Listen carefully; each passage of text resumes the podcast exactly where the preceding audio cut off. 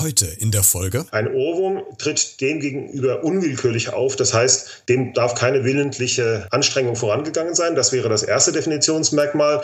Und das zweite, was im Grunde sogar noch davor liegt, ist, dass ähm, die Musik, die als Ohrwurm auftaucht, muss ja in ihrem Kopf, in ihrem Gedächtnis gespeichert sein und da muss sie auch irgendwie hineingelangt sein.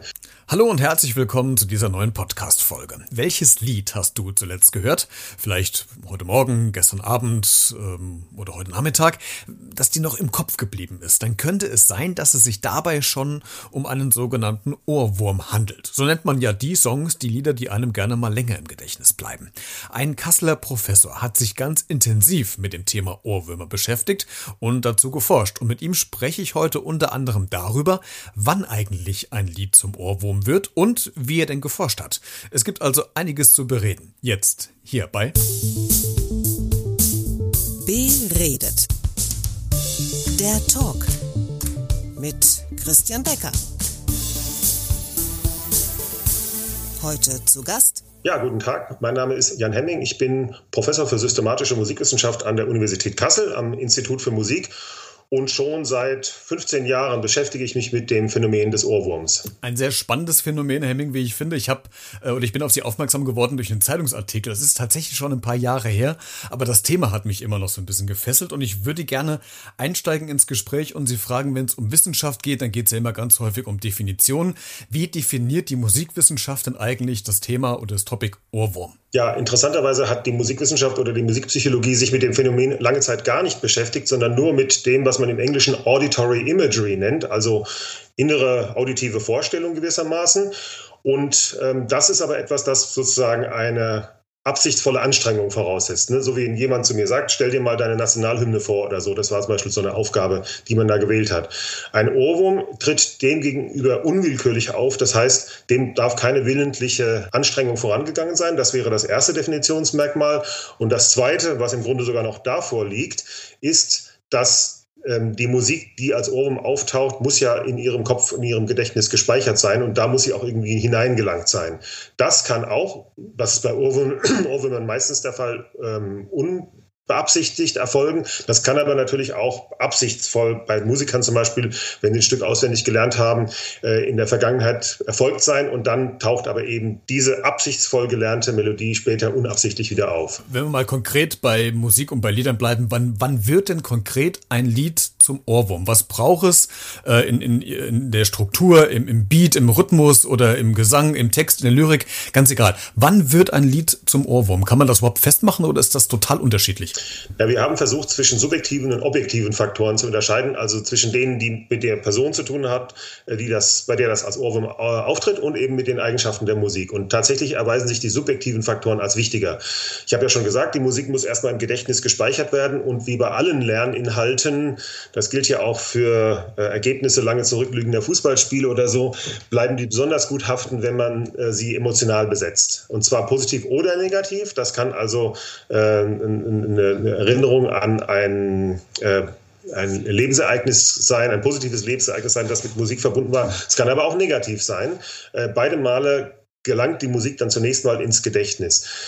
Äh, und das wäre die Voraussetzung dafür, dass es später als Ohrwurm wieder auftritt. Äh, was die objektiven Faktoren betrifft, äh, muss man, auch wenn die Tonleiter nur zwölf Töne hat und die Popmusik ja oft ähm, sozusagen als sehr gleichförmig daherkommt, muss man sagen, dass aus musikwissenschaftlicher Sicht die Faktoren, die man kombinieren kann, also eine Tonart, eine Melodie, ein Rhythmus, eine Klangfarbe, verschiedene Formgestaltungen der Musik, dann verschiedene Genres und so weiter und so weiter, die sind so vielgestaltig, dass nach ähm, wenigen Taktschlägen gewissermaßen gewissermaßen schon ein Kosmos an Möglichkeiten entsteht, der sich sozusagen in einer Ohrwurmformel, nach der ich auch gerne immer mal gefragt werde, eigentlich nicht abbilden lässt, beziehungsweise nicht praktikabel abbilden lässt. Also ein Kollege von mir aus England, der hat das versucht und dann kommt dann halt sowas heraus, wenn nach drei Schritten die Tonleiter aufwärts dann ein Sprung abwärts erfolgt, dann ist die Wahrscheinlichkeit fünf Prozent größer, als wenn nach vier Schritten aufwärts die Tonleiter ein Sprung abwärts erfolgt. Und daraus können Sie dann auch keine ähm, Regel sozusagen als Songschreiber irgendwie ableiten. Ähm, abgesehen davon äh, ist ja eine, äh, eine Eingängigkeit äh, offenbar ein Erfolgsgarant in der populären Musik. Und wenn ich also die Formel ähm, äh, entdeckt hätte, dann würde ich mich vermutlich inzwischen an anderer Stelle betätigen. Also ich will damit sagen, äh, das ist sehr schwer mit den objektiven Faktoren, aber ich mache zum Beispiel im nächsten Semester auch wieder ein Beatles-Seminar. Und naja, da sind, keine Ahnung, gefühlt drei Viertel aller Titel äh, und Passagen äh, sofort Ohrwürmer. Und ähm, das bedeutet, irgendwas muss an dieser Musik schon dran sein. Ne? Also irgendwas unterscheidet eine sehr eingängige Musik, wie die jetzt als ein, ein klassisches Beispiel der Beatles oder äh, eben auch was aus aktuellen Popmusik. Irgendwas unterscheidet die eingängigen Sachen von denen, die halt irgendwie nicht haften bleiben. Aber ähm, ich wüsste nicht, wie man dem sozusagen von dir wissenschaftlich auf die Spur kommen kann. Hm. Ich finde gerade einen spannenden Punkt, den Sie aufgemacht haben mit den, mit den Beatles. Äh, ist das so, dass man äh, das vielleicht festmachen kann, dass Lieder, die früher vor Jahrzehnten geschrieben wurden, vielleicht eher das Potenzial haben, als Ohrwürmer im Gedächtnis zu bleiben, als die jetzt heute geschrieben werden, weil die vielleicht massenmäßig viel mehr auf den Markt geworfen werden, weil die vielleicht einfach gar nicht mehr so toll kombiniert sind? Also gibt es da auch Unterschiede äh, in der Generation der Musikentwicklung, dass man da was sagen kann, dass früher die Lieder eher Ohrwürmer waren als heute? Das glaube ich nicht. Ähm, es ist nur so, wenn Ihnen ein uralter Song plötzlich wieder auftaucht, den Sie selbst seit 10 Jahren, 20 Jahren nicht gehört haben und das dann irgendwie besonders hartnäckig zum Ohrwurm wird. Ähm, mir ist das auch selbst widerfahren beim Entrümpeln einer Wohnung. Bin ich auf eine alte Schallplatte gestoßen, die ich als Teenager hatte. Sowas, ne?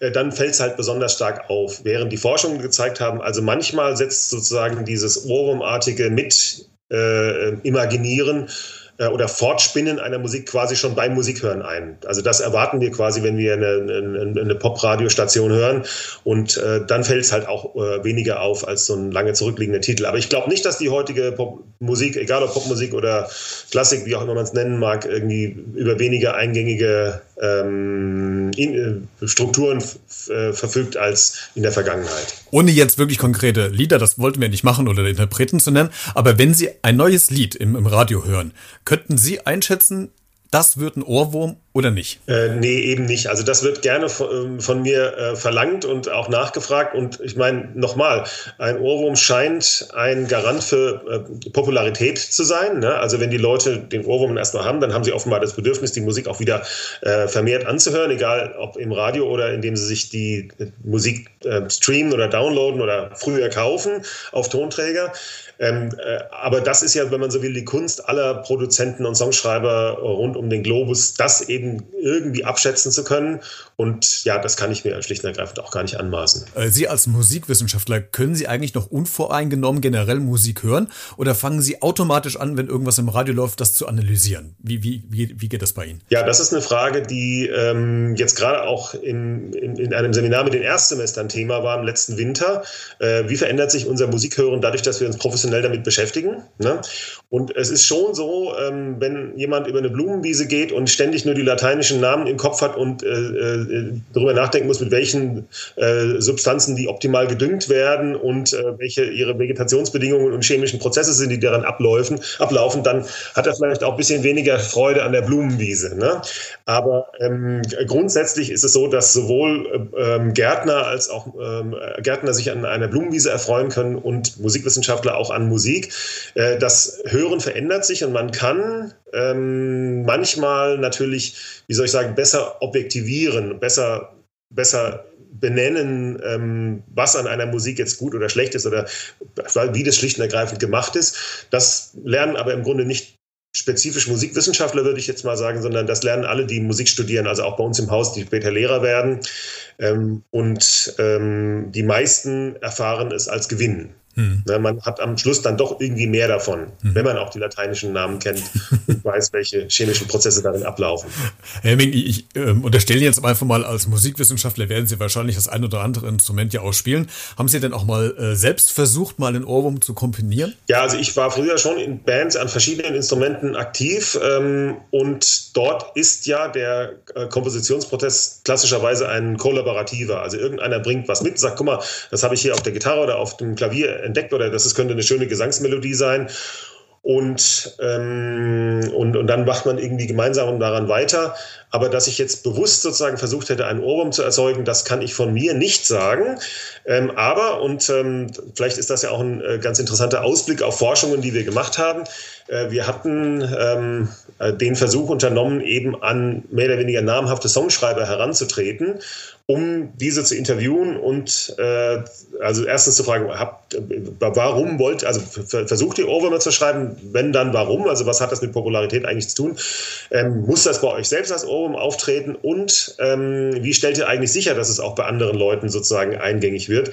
Und ähm, leider sind die Antworten sehr oberflächlich ausgefallen. Also im, Grunde fast so ähnlich, wie ich es gerade selbst gesagt habe, dass die Leute sagen, ja, ich habe dann halt mal was probiert und das hat mir selbst ganz gut gefallen und nächst, am nächsten Tag habe ich mich wieder daran erinnert und, ähm, und dann ähm, äh, ist daraus dann eben später dieser jener Titel geworden. Ich würde gerne mal ganz kurz bei der Forschung bleiben, als Sie sich äh, damals mit den Ohrwürmern beschäftigt haben und mit Probanden gearbeitet haben. Wie, wie konkret haben Sie denn mit denen gearbeitet? Wie hat das ausgesehen? Wie muss ich mir das vorstellen? Haben die Lieder vorgestellt, äh, vorgespielt bekommen und die mussten die äh, raten in, in diversen Kategorien äh, oder codieren? Wie, wie muss man sich das vorstellen? Ja, also die allererste Studie bestand im Grunde damals nur daraus, dass wir ähm, etwa 20 Musiktitel zusammengestellt haben, die wir aus den verschiedensten Genres, also Operette, Jazz, Klassik, Metal, äh, Techno, alles war dabei, ähm, die wir für irgendwie eingängig erachtet haben aus so einer kleinen Expertenrunde heraus, also nichts sozusagen abgeprüftes.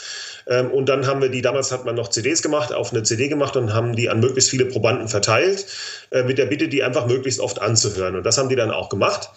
Und ähm, etwa zwei Wochen später äh, äh, fand dann ein sehr ausführliches Interview statt, äh, wo zum einen die Rahmenbedingungen, also in welchen Situationen wurde das gehört und wie oft und ähm, ob ihnen die Musik gefallen hat oder nicht, abgefragt wurde. Und zum anderen, wenn die Leute dann gesagt haben, ja, aber der Titel so und so, der ist bei mir ja dann wirklich haften geblieben und aus diesen jenen Gründen, dann gab es sozusagen noch ein zweites Set an Fragen, die wir dann pro aufgetretenem Ohrwurm detailliert nachgefragt haben. Und daraus konnte man ähm, dann doch doch eine ganze Menge Daten ableiten. Also zum Beispiel den Befund, dass Ohrwürmer bei etwa zwei Dritteln der Musik äh, auftreten, die man auch mag. Nur ein Drittel ist dieser Fall, äh, dass ein Ohrwurm bei der Musik auftritt, den man nicht mag. Ähm, und ähm, ja, vieles andere mehr. Gibt es eigentlich, letzte Frage, Hemming, gibt es eigentlich ein Verhältnis zu Ohrwürmern und One-Hit-Wondern? Also es gibt ein Verhältnis zwischen Ohrwürmern und Popularität. Ja, und ich hätte auch eine neurowissenschaftliche Idee, wie man das erklären kann. Aber ähm, ob das jetzt speziell One-Hit-Wonder werden, äh, würde ich äh, äh, eher in Zweifel ziehen. Sondern das kann, das kann alles sein. Und jetzt, wenn wir vielleicht zum Schluss zu den Beatles zurückkommen, also da gibt's ähm, äh, I'm only sleeping when I wake up early in the morning. Das ist ein einziger Ton, ja, und es ist trotzdem eingängig. Der ist einfach nur auf eine bestimmte Art und Weise rhythmisiert. Ähm, und ähm, tja, also darin besteht dann, aus weniger ist mehr, ist dann manchmal auch die, äh, die Erkenntnis.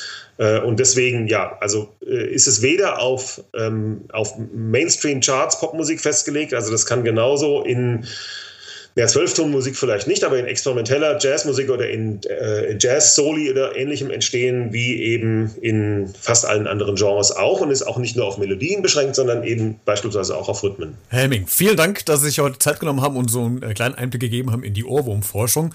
Sehr interessant und äh, vielen Dank fürs Gespräch. Ja, gerne. Vielen Dank auch für das Interesse. Was ist denn eigentlich dein persönlicher Ohrwurm? Kommentiert doch gerne mal in den sozialen Medien bei Facebook ähm, oder Twitter oder bei Instagram. Als äh, Kommentar würde mich mal interessieren interessieren, welches Lied dir so im Gedächtnis bleibt. Vielleicht ist es ja, und ich setze dir jetzt ein Ohrwurm in den Kopf, äh, Wham und Last Christmas, der wird ja bald wieder gespielt. Ich weiß, die einen lieben ihn, die anderen hassen ihn. Ich gehöre zur letzteren Gruppe. Also, wenn du zu dieser Podcast-Folge noch was sagen willst, dann kommentiere gerne in den äh, so, äh, sozialen Medien oder schreib mir eine E-Mail an b-redet.gmx.de oder schick mir eine kurze äh, SMS oder WhatsApp oder eine Sprachnachricht. Alle Infos, Kontaktinformationen findest du in der Podcast-Folgenbeschreibung. Da findest du auch nochmal weiterführende Informationen Informationen, wie du diesen Podcast auch unterstützen kannst und nochmal einen Link zu einem anderen Podcast, nämlich Hallo Herr Becker heißt dieser. In diesem Sinne, dir und uns eine gute Zeit, bleib gesund und vor allen Dingen bleib neugierig.